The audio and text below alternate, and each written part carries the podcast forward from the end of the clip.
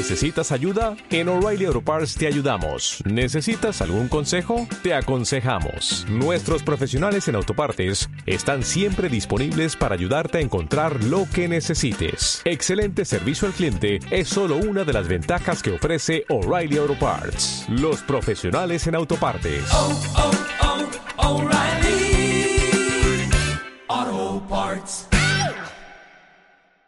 Hola, ¿cómo estás? Te saludo José Luis Moreno y que te bienvenido a un episodio del podcast de Constelación SEO, el podcast sobre SEO y posicionamiento web. Si es la primera vez que nos escuchas, puedes suscribirte para ser notificado sobre futuros episodios del podcast. El tema que vamos a ver hoy es por qué el cómo para posicionar un sitio web buscadores sí importa en lo que corresponde a SEO. Existen muchos sueños de empresa, negocio, emprendedores, empresarios que desean posicionar su sitio web y muchas veces se utiliza la frase en que, bueno, yo quiero que esté en X posición o los tres primeros lugares, cinco primeros lugares y no me interesa el cómo lo hagas. En el presente episodio voy explicar por qué esta forma de pensar es un poco peligrosa para lo que es tu sitio web en general. En primer lugar hay que tomar en cuenta que lo que es SEO hay muchas acciones para poder posicionar un sitio web, pero vamos a clasificarla, digamos, como que en, en, dos categorías. Todo lo que es la parte de on-page, o sea, todo lo que puedes mejorar internamente, tiempos de carga, cómo están optimizados los textos, enlaces internos, estructura, etcétera, ¿no?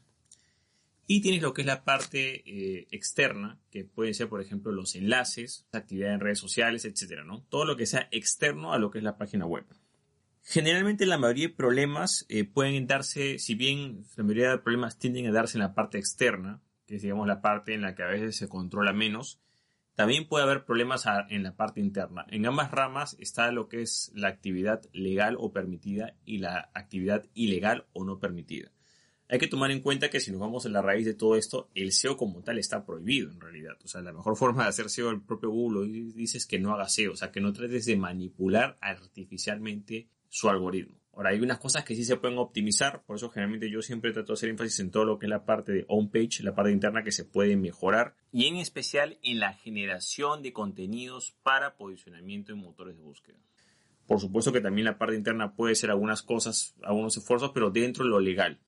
Por supuesto que en la parte externa de creación de enlaces y otras acciones externas se pueden hacer algunas acciones, pero se tienen que hacer con mucho cuidado y dentro de lo legal. Entonces hay que tomar en cuenta de que para saber qué acciones son legales o no son legales o ilegales, tienes que conocer más o menos cuáles son los lineamientos o las normas. Y hay que tomar en cuenta que viene el siguiente punto. Estas normas eh, tienen diferentes actualizaciones. El primer problema es que las normas no son claras como tal. O sea, no hay un sitio donde diga, mira, las normas de SEO como tal actualizadas a la fecha hoy son estas. No, generalmente todas las normas son internas. Podemos resumir que todas las normas es que todo lo que trate de alterar, digamos, artificialmente el algoritmo para su favor va a ser penalizado y todo lo que sea, digamos, generación de contenido, agregar valor y, y de experiencia de usuario va a darle un plus. Entonces, la realidad es que hay diferentes actualizaciones de lo que es Google Ads, hay diferentes normas Muchas de estas normas o actualizaciones no son, digamos, este, públicas en general, simplemente se ven en la práctica. Por ejemplo, una de las normas que ya se sabe, por ejemplo, más que todo por los sitios que han sido penalizados en las diferentes eh, actualizaciones del algoritmo Google, por ejemplo, uno muy conocida, una actualización muy conocida fue por el año 2010, más o menos. Y por ese año hubo una, una penalización a todos los sitios que hacían generalmente esas tres acciones, que es la sola optimización de textos, o sea, gente que ponía negritas y, llenaba de palabras claves un, texto de un artículo, de una página, ¿no? Para dar la apariencia de que hay esa densidad de palabras claves repetidas de forma innecesaria. Después también había muchos sitios que, claro, la técnica básica era que enlazaban un sitio externo, o sea, si yo quería posicionarme, no sé, pues en casas en Colombia, entonces creaba un montón de enlaces externos que apuntaban hacia esa sección de mi web y que decía casas en Colombia, ¿no? Entonces yo me posicionaba por casas en Colombia. Esa, digamos, esa técnica también pasó a ser prohibida o obsoleta y comenzaron a penalizar a todos los que la habían hecho. Otra cosa en que pasó es que todos los sitios web que de repente tenían un comportamiento inusual, por ejemplo, eso quiere decir de repente crear un montón de enlaces externos en un corto periodo de tiempo, o sea, de forma no natural, también eran penalizados. Pero todo esto que estoy hablando lo vieron los propios webmasters en sus propias estadísticas. O sea, la propia gente de repente vio que perdió tráfico y a raíz de ese análisis interno que hicieron comenzaron a sacar ciertas conclusiones, a compartir información y llegaron al punto, por supuesto que habrán ahí algunas declaraciones de Google muy, muy ambiguas, porque no te puede decir exactamente cuáles son las normas, pero digamos que eh, se comenzaron a ver ciertos patrones en las páginas penalizadas o sancionadas. Pues como puedes ver, Estas formas de optimización son fáciles de deducir, actualmente están totalmente fasadas, sitio web que haga eso prácticamente va a ser penalizado, pero así como esos consejos de SEO que habían antes, hay muchos más que ya están desactualizados o que ya no vienen al caso. El problema de todo lo que es la parte de SEO, posicionamiento web, o sea, posicionamiento orgánico, natural o no pagado, es que muchas de estas condiciones cambian y algo que quizás puede funcionar antes y era legal, ahora es ilegal y ya no funciona. Es más, termina generando el efecto contrario, o sea, es peor a no hacer nada porque generalmente se lleva una penalización en el sitio web. Entonces es importante tomar en cuenta que cualquier acción que se tenga que hacer, que, que se quiera realizar, uno tiene que ser legal y tiene que ser algo que esté vigente. Quizás algo anteriormente era legal, pero al cabo de un tiempo ya es ilegal y genera penalización.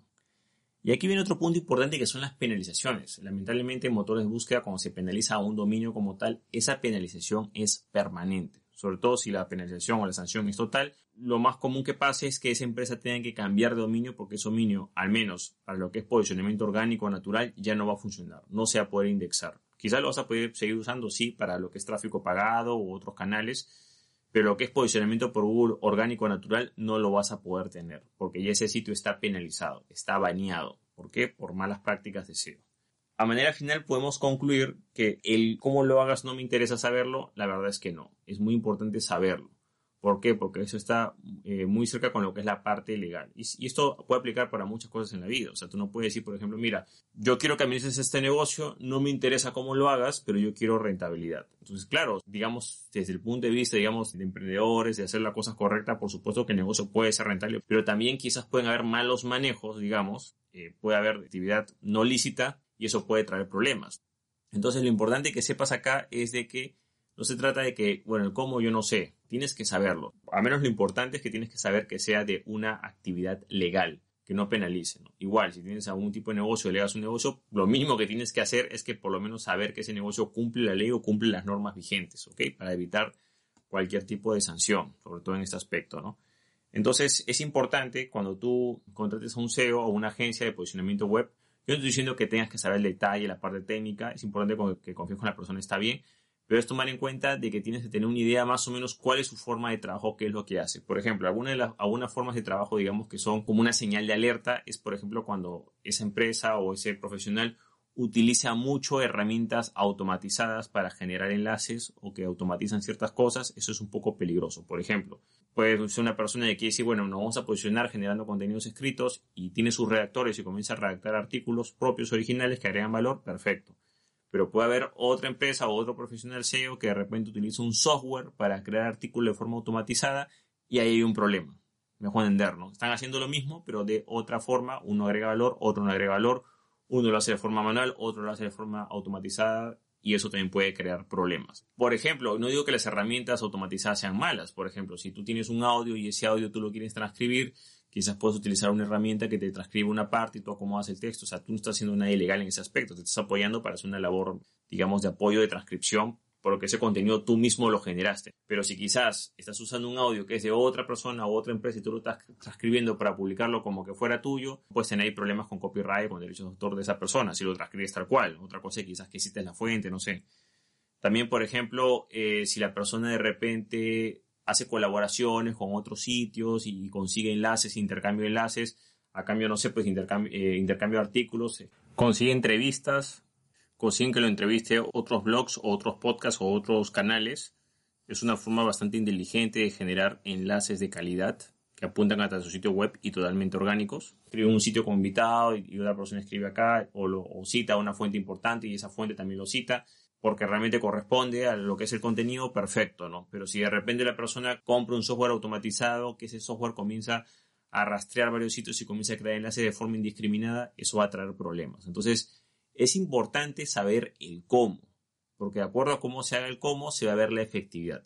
Ten en cuenta que, a diferencia de otros rubros, lo que es la parte del SEO es, digamos, como que la parte, vamos a poner así, lo más antiguo. Si te pones a ver lo que es redes sociales, es más o menos relativamente nuevo, digamos, no tiene tantos años de antigüedad como lo quizás es el SEO, porque el SEO viene casi prácticamente del origen de lo que es el propio Google. Y lamentablemente, al tener más tiempo que los demás canales, está más corrompido. Tiene muchas malas prácticas, hay mucha información poco relevante o desactualizada. Por ejemplo, hay unas técnicas o cosas de SEO que quizás funcionaban antes de 2012, 2010 y ya no funcionan ahora. Entonces hay más contenido en la web y hay más ruido y a veces es difícil saber qué técnicas o qué profesionales son confiables. Siempre es bueno que trabajes desde el punto de vista de la generación de contenidos, de agregar valor, de la optimización interna.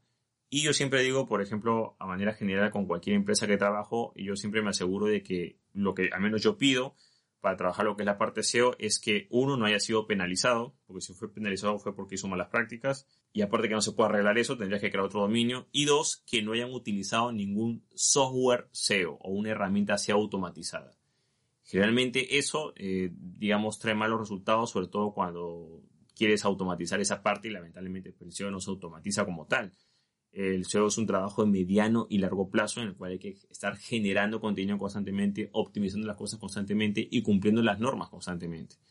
Y lamentablemente no todas las empresas tienen esa visión de mediano y largo plazo. Mucha gente quiere las cosas en el corto plazo, ¿no? Y de todos los canales y todos los tipos de marketing, todas las ramas de marketing online, lo que es la parte SEO es la de mayor o la de más largo plazo. Es como correr maratones o tener resistencia. Es otra forma de trabajar. Tú no vas a ganar eh, no sé, pues eh, tú te vas a posicionar en dos días, tres días, una semana, eh, dos semanas, un mes. Es muy difícil que lo hagas en lo que sea. Ahora, ¿qué es lo que sucede? Que muchas herramientas prohibidas o muchas técnicas prohibidas sí te pueden dar ese posicionamiento corto, pero lamentablemente el efecto colateral o la consecuencia de esa acción es que vas a recibir una penalización y vas a perder todo. Entonces no, no, no, no hay razón de ser de que tú digas, mira, posiciono este sitio, ah, ok, efectivamente está súper posicionado en los tres primeros lugares, cinco primeros lugares, primer lugar, lo que sea, y al cabo de dos o tres semanas lo penalizan y pierdes ese tráfico para siempre. No tiene mucha lógica pensar en ese aspecto, por eso es importante que siempre te preocupes en cumplir las normas y sobre todo saber cómo se está haciendo el trabajo. No estoy diciendo que lo sepas al detalle, pero por lo menos tengas unos lineamientos de qué es lo que se está haciendo. A ver, ¿qué es lo que hacen? Bueno, creamos tantos artículos al mes, optimizamos los artículos, ok, perfecto creamos enlaces internos. Okay. Ahora, ¿cómo hacen la parte externa? Bueno, nosotros comentamos en otras redes sociales, seguimos otras páginas, eh, más o menos así hacemos los comentarios en tales lugares. Ok.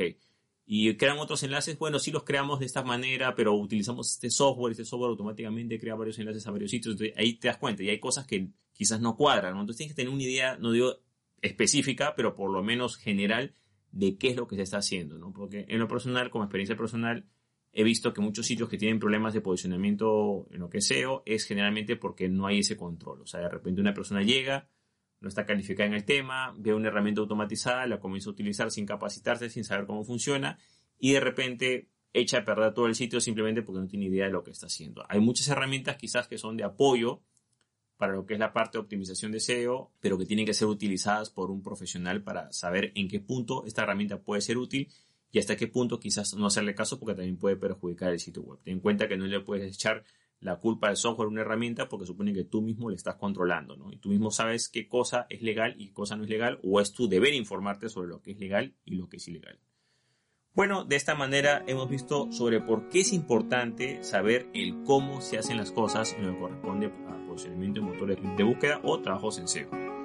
Bueno, eso es todo conmigo. Espero que te haya gustado este episodio. Si te gustó, no te olvides hacer clic en me gusta, dejar tu comentario en la parte de abajo y, por supuesto, suscribirte al podcast. Bueno, eso es todo conmigo. Muchísimas gracias y estamos en contacto. Hasta luego.